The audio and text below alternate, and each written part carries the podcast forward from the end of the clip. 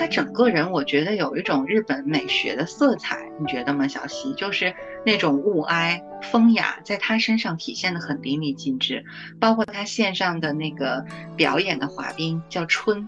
我觉得他整个人的那种，就是他他这个人对梦想的执着，然后他在追求梦想的过程当中遭遇的失败。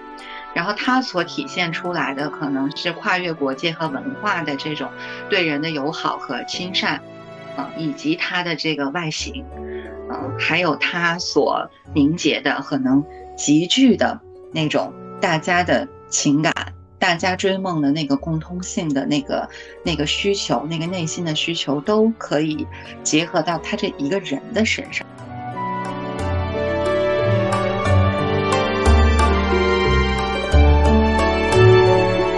这个日本记者这个采访也是国内的主流媒体其实在推，因为也是难得有对中国这么友好到这个高度的一个媒体记者在闭环里，然后呢就其实也是被放大了，然后呢加上就是对吧，应该也是主动给他的节目也提供了很多的配合和和那个各种便利措施，包括央视也也去采了嘛，在这个里头去采他，很少见吧，就是。一个一个媒体人，然后在冬奥的闭环里受到了这么高的关注，啊，就确实是中日这回在奥运期间走得很近，就包括还有一个，就本来我们说在后面说的，就是那个羽生结弦，因为那个花滑在平昌的那个冬奥会的时候就已经红起来了，这回我在国内的尤其微博和小红书上，因为我住的这个位置就是首都体育馆附近，就是那个花滑的比赛场馆附近。因为我还一直天天开着定位，所以就不停的给我发这些，就是平台会给我推这些。然后我我不是粉丝，但是我平心而论，就这个滑冰的优美程度绝对是超过了很多人。所以最后呢，我就我就看了一下，我其实不是直播的时候看的。然后我就觉得，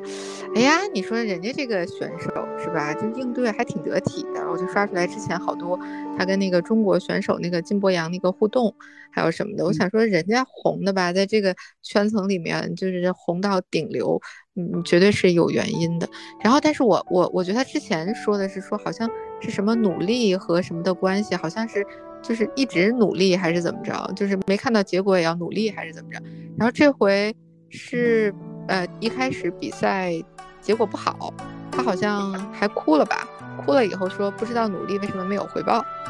然后这样就粉丝就哭成一团，嗯，也是挺可惜的。我觉得大家就中国人对羽生结弦真的是就是那种代入感啊，对他的那种爱啊，不仅仅是央视的那个主播陈莹，就是真的把中文所有美好的语言都给了羽生结弦。当然他值得，我觉得他值得。但是大家对那种感觉，就是他这次要这个挑战这个四 A，我觉得所有起码互联网上吧，就是会把他的梦想当成自己的梦想一样，你们觉得吗？对啊，那种对独孤求败的那个心是吧？然后第一名完全无人问津，虽然是一个美国的华选手，是对，而且还是个华人，大家完全没有理他。后来有些外媒就说：“哎呀，你们那么热捧谷爱凌，你们不喜欢陈薇什么的。”我就想说，这是没有办法比较的，因为因为而且就是，那你为什么不说大家都在，也不是在捧中国人啊？就包括金博洋，那个他的热度完全是。无法和羽生结弦相比的。当然，本身金博洋也说，就是羽生结弦是他自己的偶像嘛。那个陈莹那个词怎么说？说这个，呃，天意终究难参吧。假若登顶成汉，就是大家对他的感觉是，他的这个人，好像他的人生就是有一种这种文学，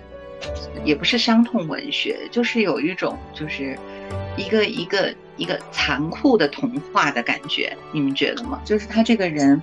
他从小到现在他追求的这样的一个梦想，然后他整个的人上面这种，他他整个人，我觉得有一种日本美学的色彩，你觉得吗？小溪就是那种物哀风雅，在他身上体现的很淋漓尽致，包括他线上的那个表演的滑冰叫春，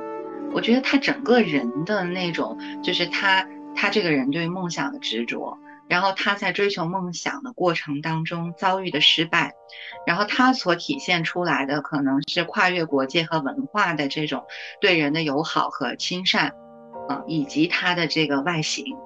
嗯，还有他所凝结的可能极具的那种大家的情感。大家追梦的那个共通性的那个那个需求，那个内心的需求，都可以结合到他这一个人的身上。所以我觉得他的这个影响这么大，其实不是仅仅因为他是一个花滑的顶尖选手吧，而是在于他所表现出来的那些就是人性当中需要的、需要一个美好的人去承载的那种东西，在他身上，你们觉不觉得？对对对，确实是，就是他正好是能够让人让我们就是更容易去产生这种共鸣，或者说是把自己带入到他的这个状态里面去想思考很多问题，所以就是更能够引就更能够引起大家的一个共同的一个想法吧，然后就是能够带入到那那个里面去。你们记不记得就是外媒说那个就是北京中国的制冰的那个手艺差，说那个冰的质量不好。一开始是这么说的吧，然后呢，羽生结弦他的比赛的时候，一开始他第一第一开始不是卡在上一个选手的那个洞里嘛，那个坑里面就没跳起来嘛。哦，我就没有想到说他接受采访的时候，竟然说的是被冰讨厌了。他其实也可以说那个冰不怎么样，对吧？他没这么说。嗯，但是就是他如果说要抱怨一下的话，那个负面情绪他也可以把这个做个出口，但是。就是这样了，他也没有说出那样的话。然后我那个看那个采访的时候，我还挺惊讶的。我说这不是一般人，反正我做不到。我现在真的觉得，就是这个顶尖，当一个人在一个行业当中达到了一个顶尖的程度的时候，他这个人的综合的这种素养一定是非常高的。当然，像谷爱凌和羽生结弦这种，实在是就是万中无一的高质量人类了。就包括这个羽生结弦，我觉得大家爱他到什么程度？就是我和 Angela 都喜欢听一个那个那个播客，是吧？然后在播客当中，不是最近也他们也在讨论了这个羽生结弦嘛？就说当然都是夸他了，但是夸他的中途就会说，比如说说觉得他有团队呀，这样有团队去去帮助他之类的哈。当然我也不是他的粉丝，我不知道羽生结弦有没有团队。之后我就看到微博上有好多人在批判这个非常有名的播客的博主，说：“难道你们就不相信世界上就是有这样完美的人存在吗？”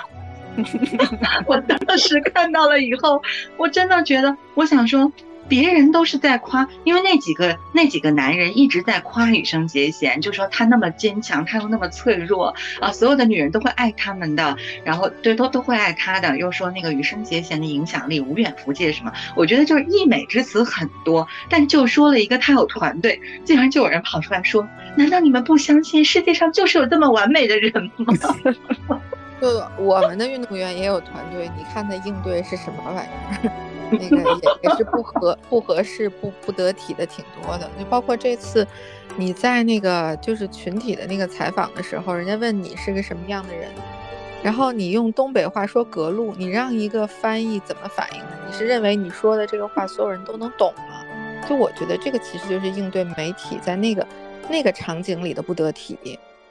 就咱们要走的路远了去了，真的。哎，这个这个我会保留的，反正到时候骂也是我挨骂。那个 我我我听了那个播客了，而且人家就是说了，像雨生这样的人，就是跟我们国内的选手相相比，你得服，就是你你把你把这个局做到那个那个程度，都一样的接受媒体采访，咱们有的人就能给体育记者甩脸子，就是。就是乐着去接受外媒采访，不不是冰上运动啊，就是那个这大家都知道，就有有一些女选手也是顶级的，但是跟国内媒体她所谓很僵，那是怎么造成的呢？就是每边都有问题，确实是两边都有问题，但是对吧？就是跑口记者也不会刻意得罪哪一个顶尖的选手，我我不认为他们他们会这样，那就是你自己的问题喽。就是修炼成顶级挺不容易的。我包括我怎么在平昌冬奥会的时候注意到那个羽生结弦，我不是追风啊，因为我是那个以前看野村万斋的那个阴阳师，我是那个电影我特别喜欢。然后因为他在平昌的时候又划了那个阴阳师的那个曲子嘛，美丽茂的那个，然后我就看了，然后我这回，呃，他的那个表演滑的时候，我在我没有看直播，我是看回看，我发现他选曲子的这个品味真的非常好，而且我后来小红书还给我推了这一段，就是他让那个钢琴家专门为了他的节奏，两个人再把那个音乐的的卡点卡在他的节奏上的那个整个的那个视频，哎，我就觉得，哎呀，这个真是，就咱的艺术表现力，哎呀，你就别说了。咱也有教练员接受央视的采访的时候，也让他评价羽生结弦，这我不说是谁了，教练员嘛。然后也是之前也是知名选手，然后他的结论是说，羽生只要一站在那儿，裁判的高分就会给什么的。但真的公平点说，你们艺术表现力真的差太远了，真不一样。有一说一，嗯，也说到就是就就真的是那种团队的团队运营吧。如果说就是真的是有团队运营，我觉得也是就是对方是。更胜一筹的，就我们，我因为我我我也不懂这种冰上运动啊，我只是看过看了一些那些速滑，然后就是说到我们的那个速滑的运动员，然后在网上其实呃之后之前拿过冠军，也是挺受欢迎的。但是好像大家评价就是，哎呀那个东北运动员都是梗啊，浑身都是梗，然后都特别搞笑这种。但是可能这个也就是当时觉得特别好笑，但是过去了可能也就过去了。但羽生结弦这个运营真的是。他可以长久的留在人的心目当中，直到下一届、下下届，或者他以后不参加，他退役了，他的这个形象还是很完美的打造在打造在那里。那个我觉得，如果是有团队的话，我觉得也是很值得我们去借鉴，就是怎么去打造一个运动员，怎么去打造一个偶像，这种对对运营怎么去做，我觉得是很值得我们借鉴的。嗯，就是我不是一个运动了，我是一种美学。我羽生结弦有一个我自己的美学，对你们是没有办法复制我的。你们可以和我做一样的难度的动作，但是你没有办法把它变成一种美学。我有我自己的特色和我有我自己的这样的一种气质吧。所以他，而且他整个人有一种，嗯，你说你说，我我或者说是怎么去增加一个运动员的商业价值？当他退役之后，怎么样让他能够？嗯，保留住他的商业价值，保留住他的